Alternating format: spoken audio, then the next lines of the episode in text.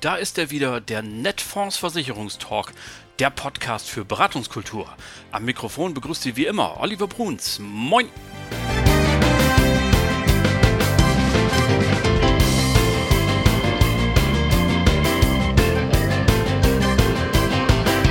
Herzlich willkommen zur Folge 39 unseres immer beliebter werdenden Formats Danke, danke, danke für Ihre Zustimmung, für das Einschalten, Hören, Streamen. Das macht Riesenspaß und motiviert uns natürlich hier immer weiterzumachen und unser Bestes zu geben. Für alle, die es noch nicht getan haben, bitte schenken Sie uns Ihr Like oder abonnieren Sie uns genau dort, wo Sie diese Folge heute gefunden haben. Also ganz egal, ob bei Apple Podcast, Deezer, Podimo, Spotify oder auf der Website. Da gibt es einen Button Abo, den einfach klicken und dann haben Sie das Abo. Absolut kostenfrei natürlich der Service.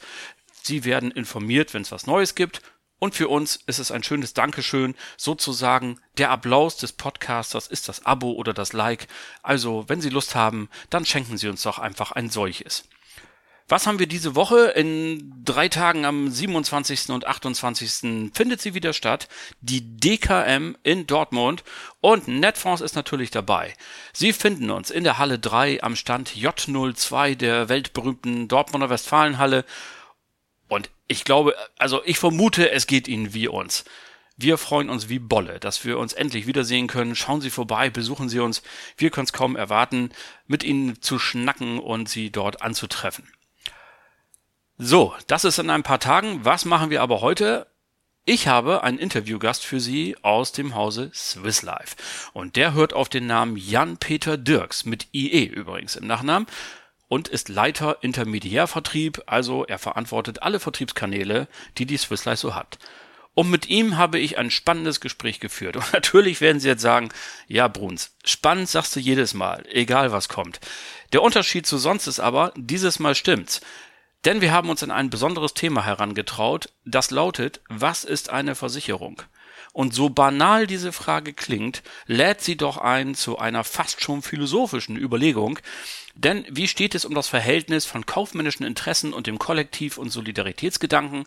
Dazu hat es in letzter Zeit nämlich Interviews von Granden der Branche gegeben, namentlich Norbert Rollinger, Chef der R&V und Oliver Bethe, Chef der Allianz, die das Thema Solidarität in der Versicherungsbranche nach gerade herausfordern, einfach mal darüber nachzudenken. Sie finden die Links zu den Interviews auch in den Show Notes. Hören Sie zu diesem ganzen Thema das wirklich spannende Interview dazu mit Jan-Peter Dirks und das kommt jetzt viel Spaß. Lieber Herr Dirks, ich habe mir für den Beginn unseres Gesprächs eine ganz einfache Frage überlegt. Was ist eine Versicherung? Eine sehr schöne Frage. Vor allen Dingen ist es wichtig, dass man sich immer auf die, auf die Basics und, glaube ich, auf das Wesentliche immer konzentriert. Ähm, ja, die Versicherung ist im Kern ähm, die Absicherung eines individuellen Risikos ähm, durch das schöne Wort des Kollektivs. Und da geht es darum, dass in der Regel jemand ähm, ja entweder eine Absicherungslücke hat oder ein Risiko hat, gesundheitlicher Art oder ähnliches, und es darum geht, ähm, dieses Risiko abzusichern. Und dafür zahlt er eine Prämie. Und wenn äh, der Versicherungsfall eintritt, sprich die Gesundheit beispielsweise beeinträchtigt ist, ähm, dann kriegt er die entsprechenden Leistungen dafür, dass er dann seinen Lebensunterhalt weiter bestreiten kann. So würde ich es wahrscheinlich versuchen, auf einer Party, auf einer Feier am einfachsten zu beschreiben.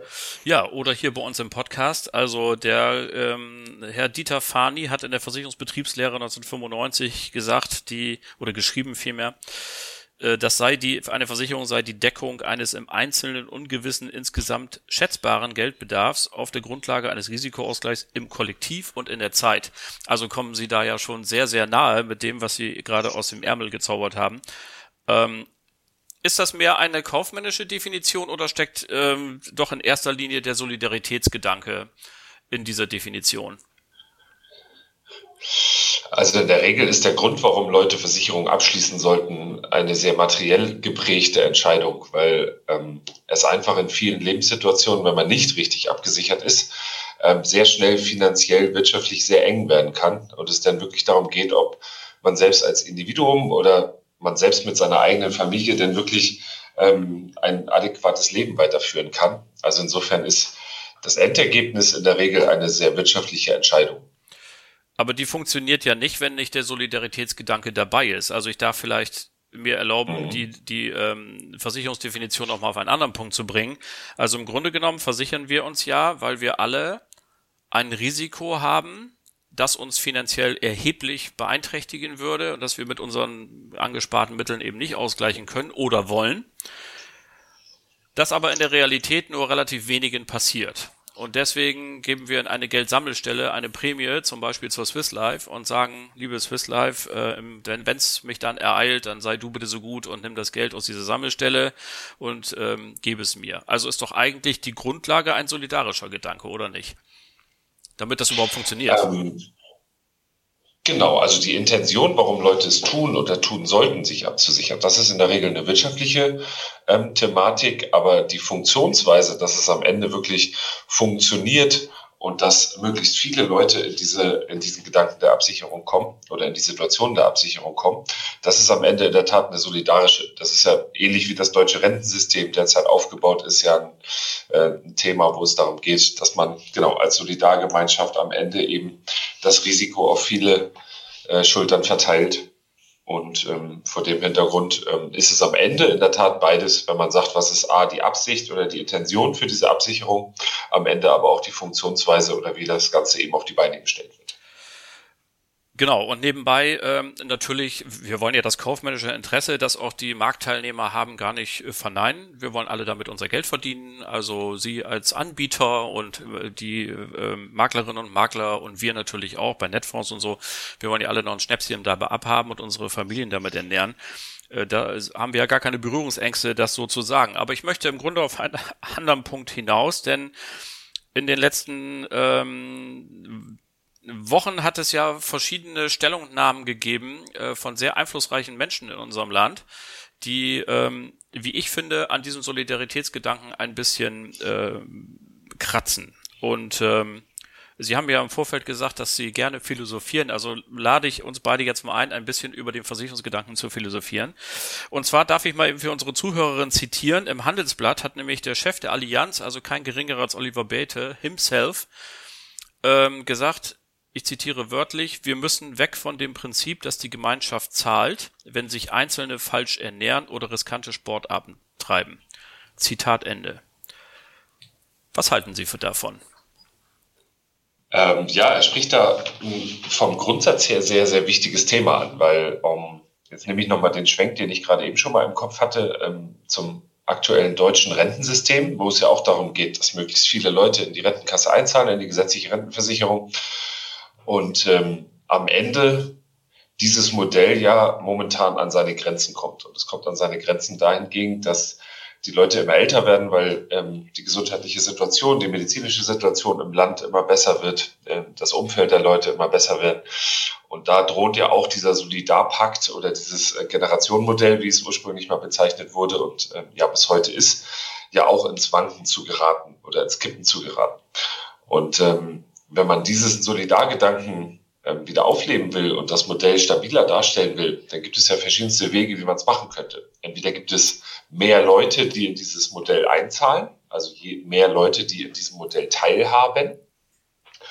Ähm, ich lasse jetzt mal die ganzen Punkte, wenn es darum geht, äh, dass die Leute nicht mehr so alt werden, weg, weil das wünscht sich, glaube ich, keiner. Über das Modell sollten wir nicht diskutieren. Ähm, und äh, also entweder zahlen einfach mehr äh, mehr Leute in das Modell ein und tragen dieses Solidarmodell und äh, mehr Leute glauben an diese Risikoteilung. Ähm, oder die Leute, die da sind, zahlen mehr, um ähm, das ins Wanken geratene äh, Modell zu stützen. Und ähm, äh, vor dem Hintergrund gibt es ja Auswege, aber man scheint äh, da ja in Deutschland so langsam an die Grenzen zu kommen. Und ähm, ich mache es am Beispiel der deutschen Rentenversicherung, wo man ja sieht, wie viele Einnahmen des deutschen Staates mittlerweile schon äh, quersubventioniert in dieses Modell hineingeleitet werden, damit es eigentlich überhaupt noch funktioniert. Weil das Renteneintrittsalter ist schon angehoben worden. Das wäre auch noch ein drittes Instrument, wie man ähm, sozusagen die Zahllast des deutschen Rentenversicherungssystems reduzieren könnte. Ähm, Jetzt werden ja auch andere Sachen noch diskutiert, ob man nicht doch irgendwann Beamte vielleicht mal in dieses Modell hineinführt oder ähnliches. Also es sind ja all diese Gedanken schon da. Aber wenn man merkt, dass dieses Modell nicht reicht, dann muss man sich über neue Ideen Gedanken machen. Und das tut der Herr Bete scheinbar. Ja, aber das äh, mag sein, aber äh, ich will Sie nicht aus dem Gedanken insofern entlassen, da Sie ja nun Angestellter sind bei einer ähm, privatwirtschaftlichen Versicherung und nicht äh, bei der deutschen Rentenversicherung, auf die Sie gerade wunderbar ausgewichen sind und die ähm, das ist das lassen wir jetzt mal so so stehen. Es geht mir nämlich im Kern um etwas anderes. Wenn wir ähm, ich finde, das ist tatsächlich ein kleiner Angriff auf den Solidargedanken. Und äh, in der Privatwirtschaft haben wir ja die Möglichkeit, die Dinge anders äh, zu, ähm, zu bestreiten. Und ähm, weil die Frage ist ja, ob zu einer liberalen Gesellschaft und das, wir erleben das ja jetzt auch, und jetzt, ich will den Bogen nicht zu weit spannen, aber diese, diese Diskussion um Impfen, nicht Impfen spielt ja so ein Stück weit mit rein. Da hat ja auch der ähm, Herr Rollinger war es, glaube ich, der Chef der R&V, also des zweitgrößten Ladens, den wir versicherungsseitig in Deutschland haben, gesagt, ich zitiere, als Versicherungsbranche werden wir früher oder später darüber nachdenken müssen, möglicherweise Tarife nach Impfstatus zu unterscheiden. In einer liberalen Gesellschaft, finde ich, haben wir doch ein Recht auf Unvernunft. Also ich darf ja äh, Cola und trinken und Chips essen. Ich darf am Wochenende äh, mich auf den Ascheplätzen dieser Welt äh, die äh, meine Meniskus zusammentreten lassen. Ähm, ich darf äh, schnell Fahrrad fahren ohne Helm äh, und solche Dinge. Wenn wenn wir also diesem Gedanken folgen, dass die Gemeinschaft nicht mehr zahlen soll, wenn Einzelne sich falsch verhalten, gehen wir da tatsächlich in eine richtige Richtung. Äh, ich komme gleich gerne nochmal auf uns zu sprechen, klar, aber bei der deutschen Rentenversicherung ist es ja auch so, dass man sich nicht wünscht, dass ein über 90-Jähriger auf der Straße äh, auf ihn gezeigt wird und gesagt wird, du lebst aber zu lange ähm, und belastest das System zu sehr. Also ja, er hat vor allen Dingen zu wenig Kinder gekriegt, das ist ja das Hauptproblem.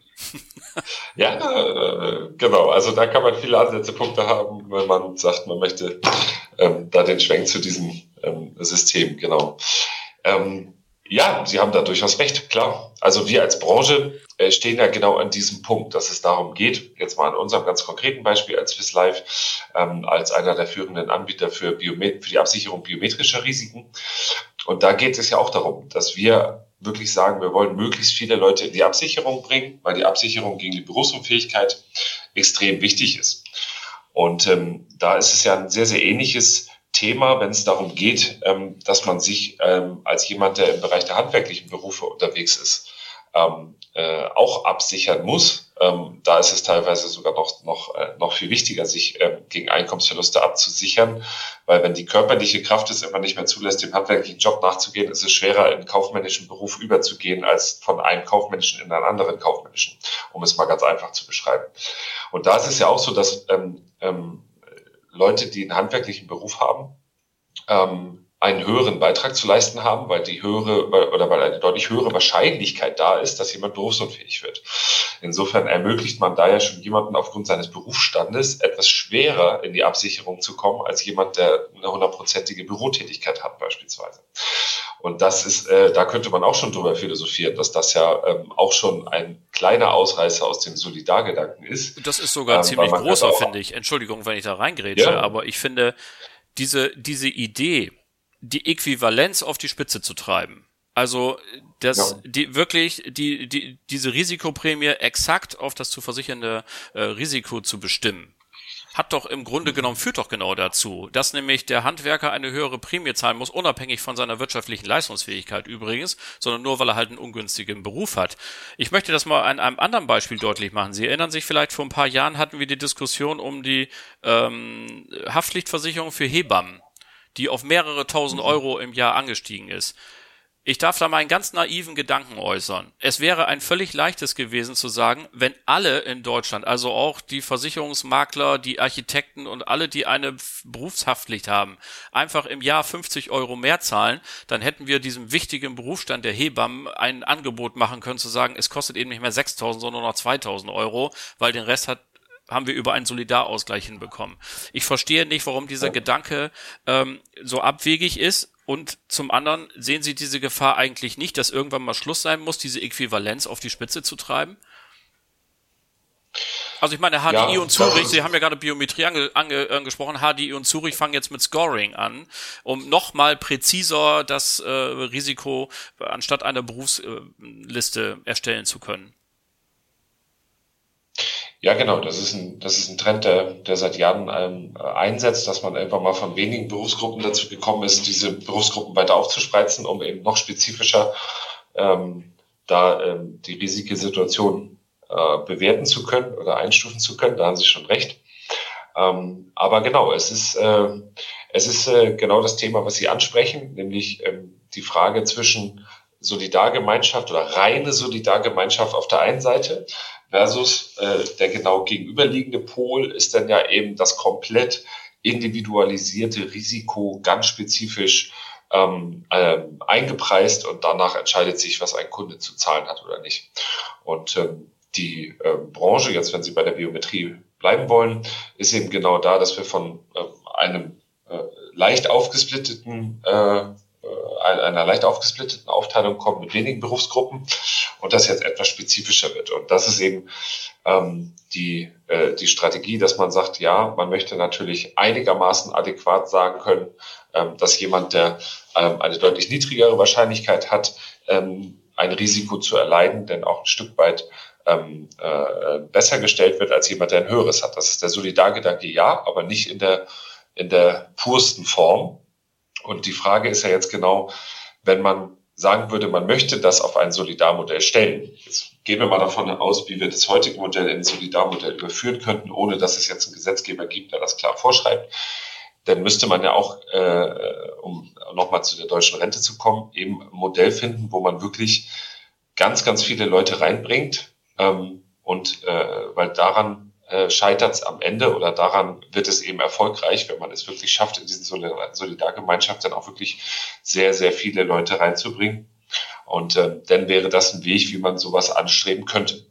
Oh, das ist ja ein spannender Gedanke. Also, weil ich habe mich zum Beispiel gefragt, um bei der deutschen Rente zu bleiben, mal kurz, nehmen wir diesen Ausflug mal eben hin, aber wir kommen gleich nochmal auf die Biometrie zurück warum es eigentlich so viele berufsständische Versorgungswerke gibt. Also ähm, Architekten, ähm, Notare, Ärzte und so weiter haben alle eigene Versorgungswerke und zahlen eben nicht in die gesetzliche Rente ein, kriegen dadurch höhere Renten. Warum? Weil sie nämlich eine Risikoauswahl darstellen einen letzten Gedanken da vielleicht noch mal einmal dazu. Ähm, wenn wir also diesem Gedanken folgen, dass die Gemeinschaft nicht mehr zahlen soll, wenn sich Einzelne falsch ernähren oder riskante Sportarten treiben, dann läuft das am Ende doch darauf hinaus, dass die Assekuranz entscheidet, was wir in unserer Freizeit machen oder nicht. Oh, spannend. Oh, spannend. Ähm, man könnte das philosophisch so sehen. Während Sie nachdenken, noch ein kurzes Beispiel aus der äh, von den Kollegen der Banken. Wenn ich mich als äh, Oldschool-Kunde entscheide, immer äh, Überweisungsträger mit per Papier abzugeben, dann gibt es da inzwischen ein Squeeze-out, nämlich durch die Gebührenordnung. Die sind inzwischen so teuer geworden, dass äh, ähm, das eben am Ende keiner mehr macht. Und äh, ob ich will oder nicht, ich werde gezwungen, ähm, das Online-Banking zu benutzen oder wenigstens an diesen Computer zu gehen, der in den Schalterhallen steht, äh, diesen, ähm, die da sind. Und insofern ähm, ist ja die, die Frage äh, im Versicherungsgedanken, Sie haben es ja gerade schon heimlich bejaht, habe ich gehört. Also wenn wir das auf die Spitze treiben, entscheidet irgendwann die Assekurenz, welche Freizeitsgestaltung wir uns leisten können. Weil vielleicht die BU nicht zahlt. Wenn, wenn ganz auf die Genau, wenn man es ganz auf die Spitze treiben würde, dann wäre es äh, in der Tat irgendwann so. Ich glaube aber, ähm, dass, äh, oder derzeit sind wir noch ganz, ganz weit davon entfernt, wirklich das ganz individualisierte Risiko abzusichern. Da gibt es erste Versuche in der Branche. Ähm, aber der Solidargedanke hat viel Gutes und ähm, der Solidargedanke ähm, hat uns die letzten Jahrzehnte auch äh, sehr, sehr gut getan in allen äh, Modellen. Und insofern ähm, sollte man wahrscheinlich eher am Ende darüber philosophieren, dass es äh, eine Art der Grundsicherung gibt, die auf dem Solidarpakt sehr, sehr richtig ist und darauf festen sollte. Und ähm, wenn es darum geht, dass man zusätzliche Risiken oder besondere Risiken absichert oder wenn man sagt, man fühlt sich mit der gesetzlichen Absicherung allein nicht wohl oder sie reicht eben nicht, die Situation haben wir mittlerweile auch an vielen Stellen, ähm, dass man dann eben über individualisierte Lösungen aufstockt, äh, auch wenn das jetzt ein sehr negativ äh, behafteter Begriff ist, aber im Kern geht es ja dann auch darum und ähm, dem gewinne ich sehr, sehr viel ab. Da sind wir ganz sicher einer Meinung und wir werden hier im Netfonds Versicherungstalk diesen Gedanken äh, weitertragen. Da können Sie sich ganz sicher sein. und äh, ähm, aber auch die anderen Aspekte durchaus äh, beobachten, äh, weil wir sind als Branche inmitten der Gesellschaft. Ich habe es neulich mal nachgeschlagen. Es gibt glaube ich 450 Millionen Versicherungsverträge in Deutschland. Ähm, also kaum eine Branche ist so in der Gesellschaft verwurzelt wie die Versicherungsbranche. Und äh, wir haben natürlich auch Einfluss, das darf man ja auch nicht vergessen. Also alleine Sie als Anbieter, mit wie viel Geld Sie jonglieren und überlegen können, wo Sie es hinlegen oder nicht. Das ist eine enorme Macht, äh, die die Branche hat und einen enormen Einfluss und den sollten wir an der einen oder anderen Stelle auch geltend machen und umso und genau hingucken, wenn dann zwei Marktführer wie Herr Beth und Herr Rollinger eben Interviews geben und Gedanken äußern. Das wollen wir kritisch begleiten.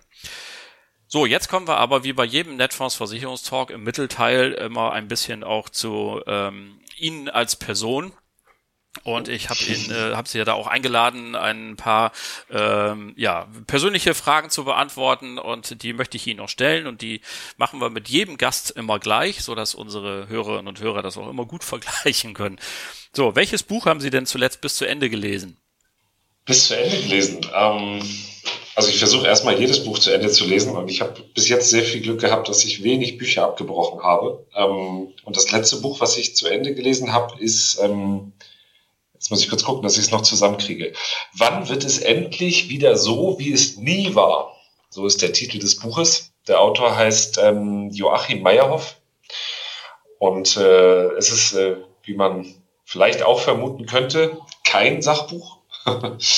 und äh, sondern es ist in der Tat eine, eine Tragikomödie und ähm, als ich sie irgendwann auf einer der Bestsellerlisten mal gesehen habe äh, und den Titel gesehen habe und vor allem das, was hinten drauf steht, dachte ich, das müsste ich mal lesen.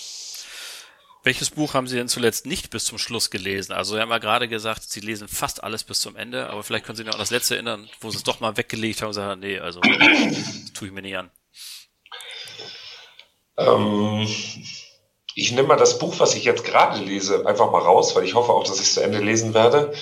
Ähm, da müsste ich wirklich sehr lange überlegen, welches Buch ich mal wirklich weggelegt habe, weil ich gesagt habe, das ist es denn nicht gewesen. Ähm, in der Regel verlasse ich mich da auf Tipps äh, von guten Freunden oder ähnliches und die liegen meistens sehr, sehr richtig. Welchen Begriff haben Sie denn zuletzt gegoogelt?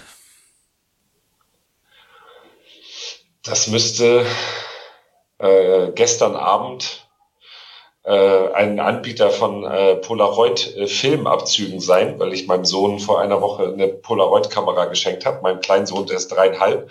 Die gibt's noch, tatsächlich, diese, wo die Fotos vorne rauskommen. Ach, genau, wo die Fotos direkt rauskommen.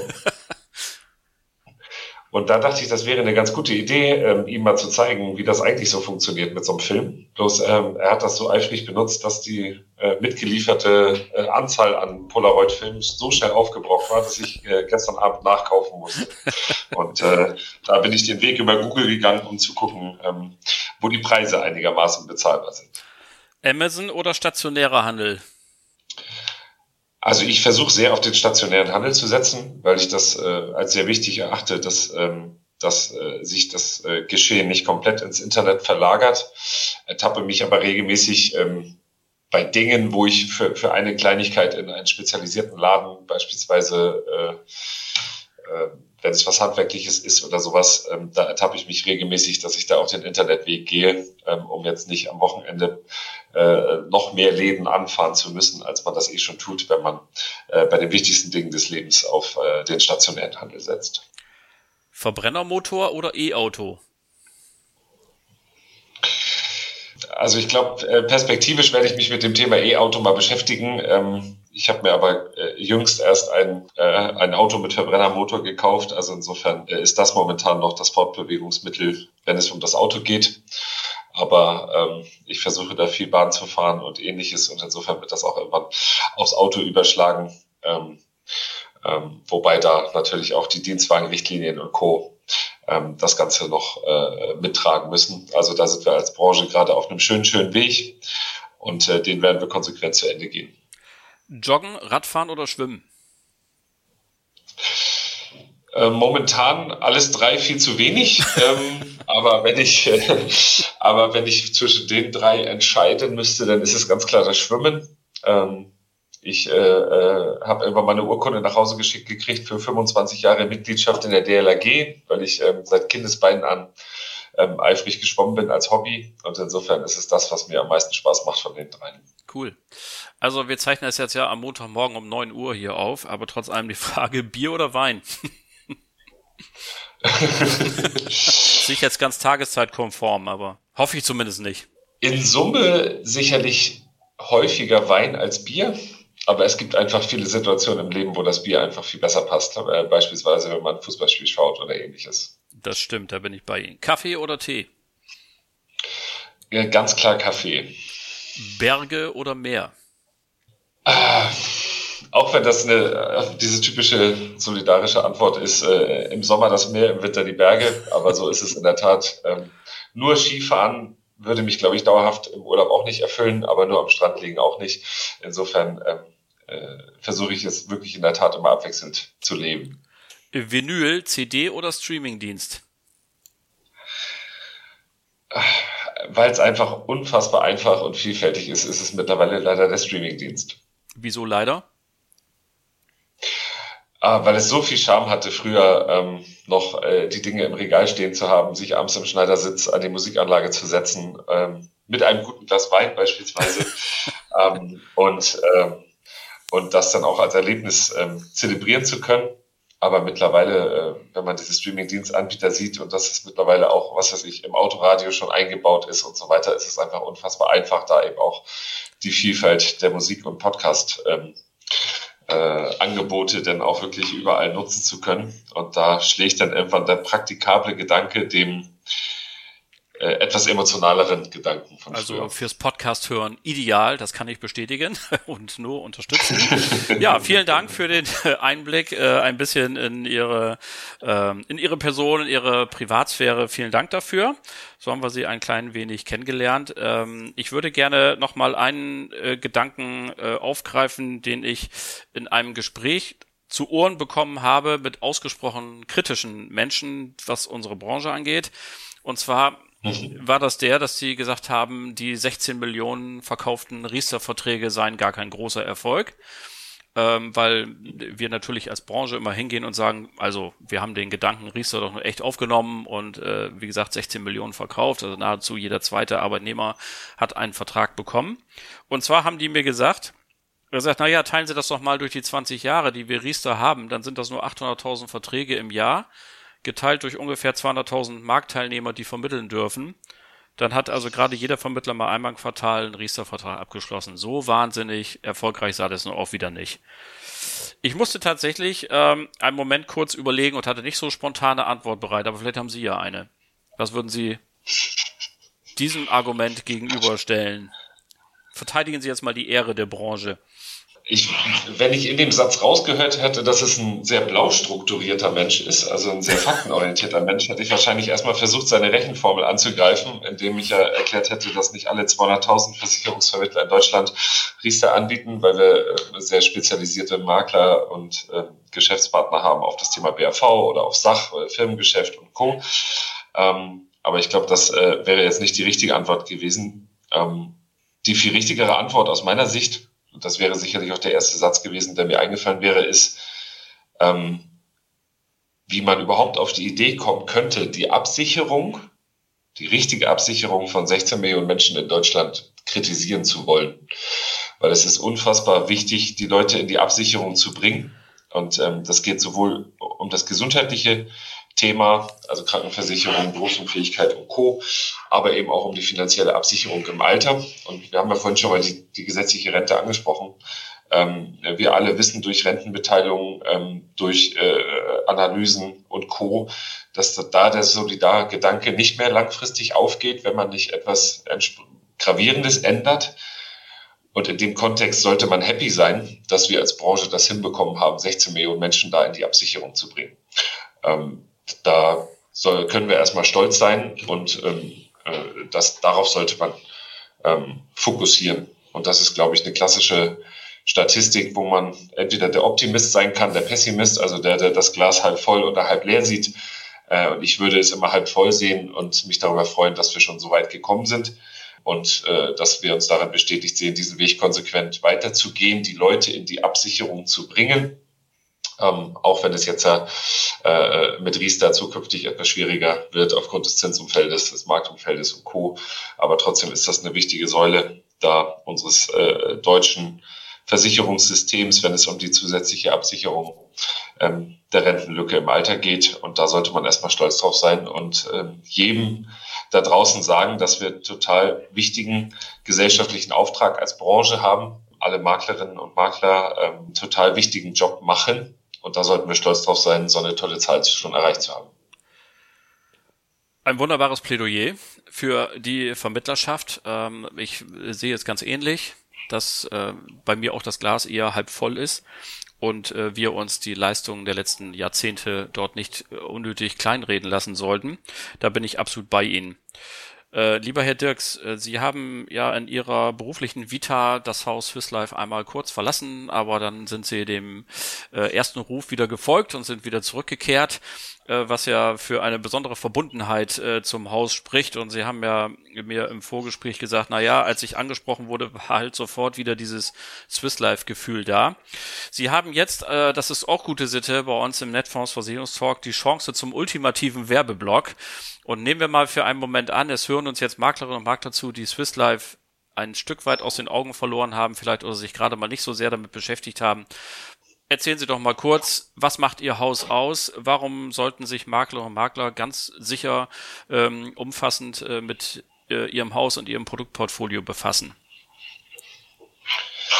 Ich mach's, ich mach's wirklich gerne anhand meiner eigenen Geschichte, weil ähm, Sie haben es gerade gesagt, ich habe mal für Swiss Life gearbeitet, dann war ich mal der Meinung, ähm, was anderes machen zu müssen, äh, bin dann aber 2019 zurückgekehrt und eine der Dinge, die ich am meisten vermisst habe in den Jahren, wo ich nicht da war, waren die Menschen, die ich hier kennenlernen durfte und mit denen ich heute auch wieder zusammenarbeiten durfte. Wir haben eine unfassbar tolle Unternehmenskultur. Ähm, das bestätigen auch regelmäßig Bewerber, die sich bei uns bewerben und zum Gespräch sind, ähm, dass man bei uns wirklich merkt, dass wir unseren Kerngedanken, unseren Leitgedanken, unseren Slogan nicht nur an die Tür schreiben und unser, unser Logo pinnen, sondern dass wir das wirklich leben. Und unser Slogan ist eben, dass wir sagen, wir möchten die Menschen in Deutschland in eine finanziell selbstbestimmte Zukunft führen und ähm, möchten die Leute eben dahin bringen, selbstbestimmt leben zu können. Und, und dabei geht es eben uns darum, möglichst viele Leute davon zu überzeugen, dass äh, die Absicherung ihrer eventuell drohenden Berufsunfähigkeit wichtig ist, dass die, das Schließen der Rentenlücke wichtig ist, um im Alter eben auch ein selbstbestimmtes Leben führen zu können. Und ähm, jeder, der mit uns zusammenarbeitet, jeder, der hier arbeitet, ähm, intern wie extern, ähm, wird bestätigen können, dass wir diesen Leitgedanken wirklich leben, dass den, die Mitarbeiterinnen und Mitarbeitern hier im Unternehmen oder die Mitarbeitenden, sagt man ja mittlerweile hier im Unternehmen, ähm, diesen Gedanken wirklich leben. Und das spürt man wirklich an vielen Ecken und Enden und immer wieder im Tagesgeschäft. Und das war einer der Hauptgründe, warum ich damals zurückgekommen bin. Also ein Haus, was sich wirklich produktseitig auf Themen konzentriert, die einen gesellschaftlichen wichtigen Beitrag leisten, über den wir heute schon lange gesprochen und philosophiert haben. Und das eben gepaart mit einer tollen, tollen Unternehmenskultur. Ähm, das war der Hauptgrund, warum ich damals zurückgekommen bin. Und ehrlich gesagt, ähm, äh, das bestätigen aber auch unsere Zahlen, dass nicht nur wir, sondern auch viele Geschäftspartnerinnen und Geschäftspartner da draußen, viele Makler und Maklerinnen äh, unsere Produktqualität sehr schätzen. Und insofern ist es dann auch wirklich ein schönes, in so einem Unternehmen zu arbeiten, mit dieser Kultur, ähm, mit diesem ähm, erkannten gesellschaftlichen Auftrag und dann eben mit einem Produktuniversum, was als äh, sehr qualitativ zu bezeichnen ist. Und äh, dann passt das einfach so, dass man einen Job macht, der alle Facetten bedient und weshalb man hier so glücklich ist, wenn man hier arbeitet. Noch ein Plädoyer. Meine Güte, das war jetzt schon das, das zweite. ähm, äh, zum Schluss vielleicht noch, wir werden diesen Podcast am 25. Oktober veröffentlichen, also nächste Woche. Und ähm, dann sind es noch ein paar Wochen bis zum Jahresende. Haben Sie noch einen ultimativen Tipp für Maklerinnen und Makler? Womit sollte man sich jetzt noch schnell in den nächsten Wochen beschäftigen, außer Kfz?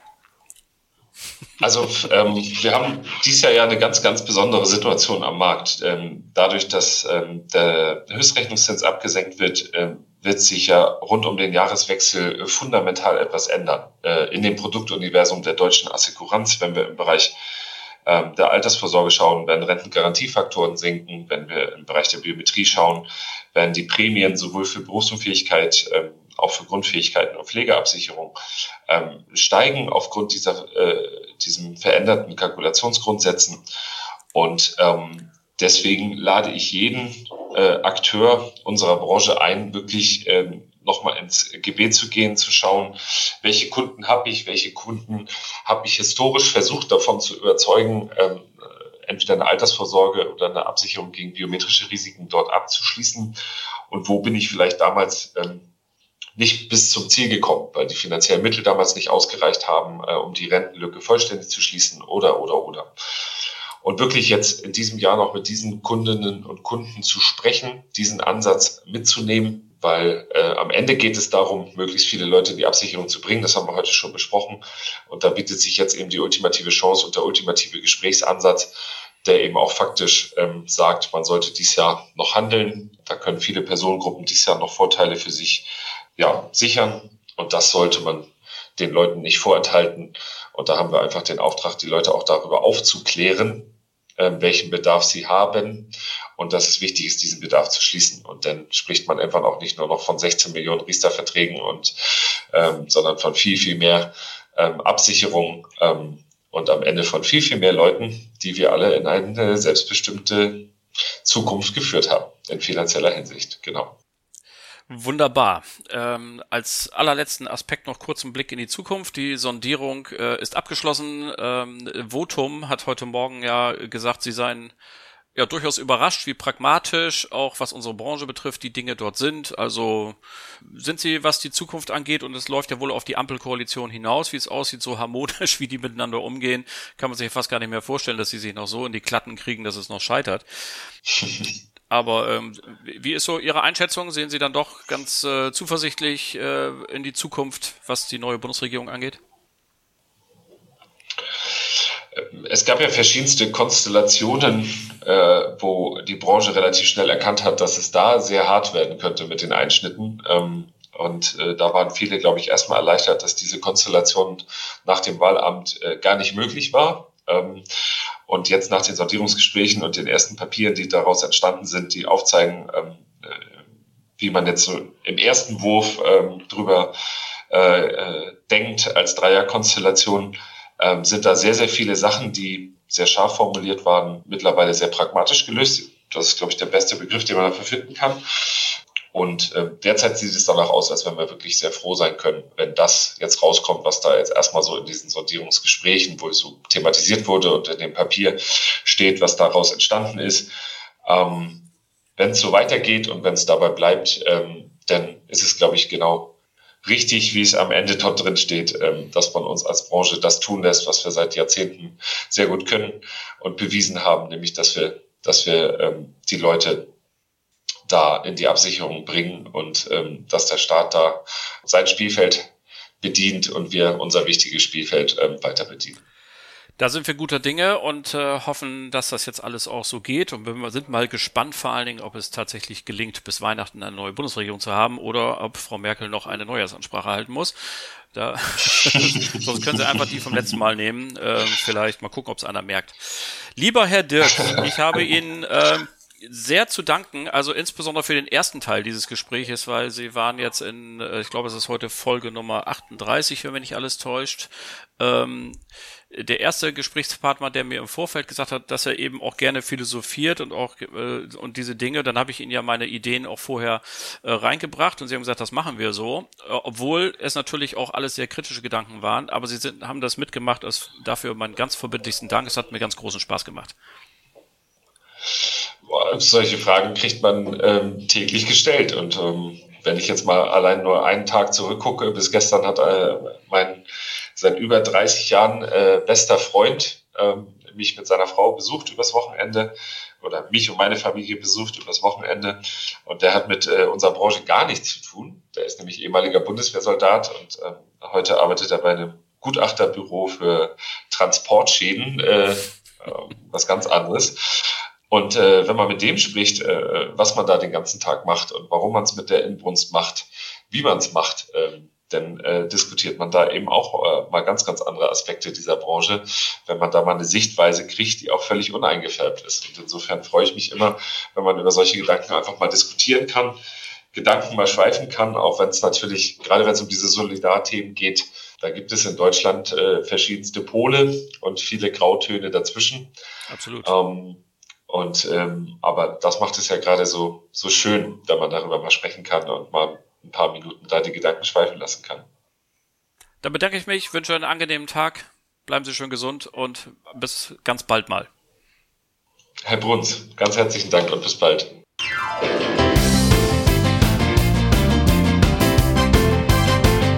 Das war sie dann auch schon wieder, die Folge 39 unseres gemütlichen Versicherungstalks. Danke nochmal an Jan-Peter Dirks von Swiss Life für dieses fantastische Interview und natürlich danke an Sie alle, die wieder zugehört haben.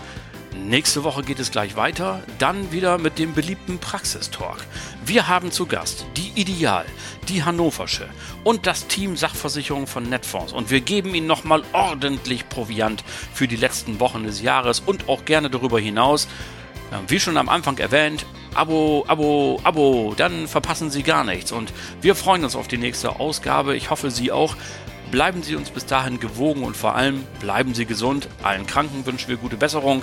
Beste Grüße aus Hamburg, Ihr Oliver Bruns.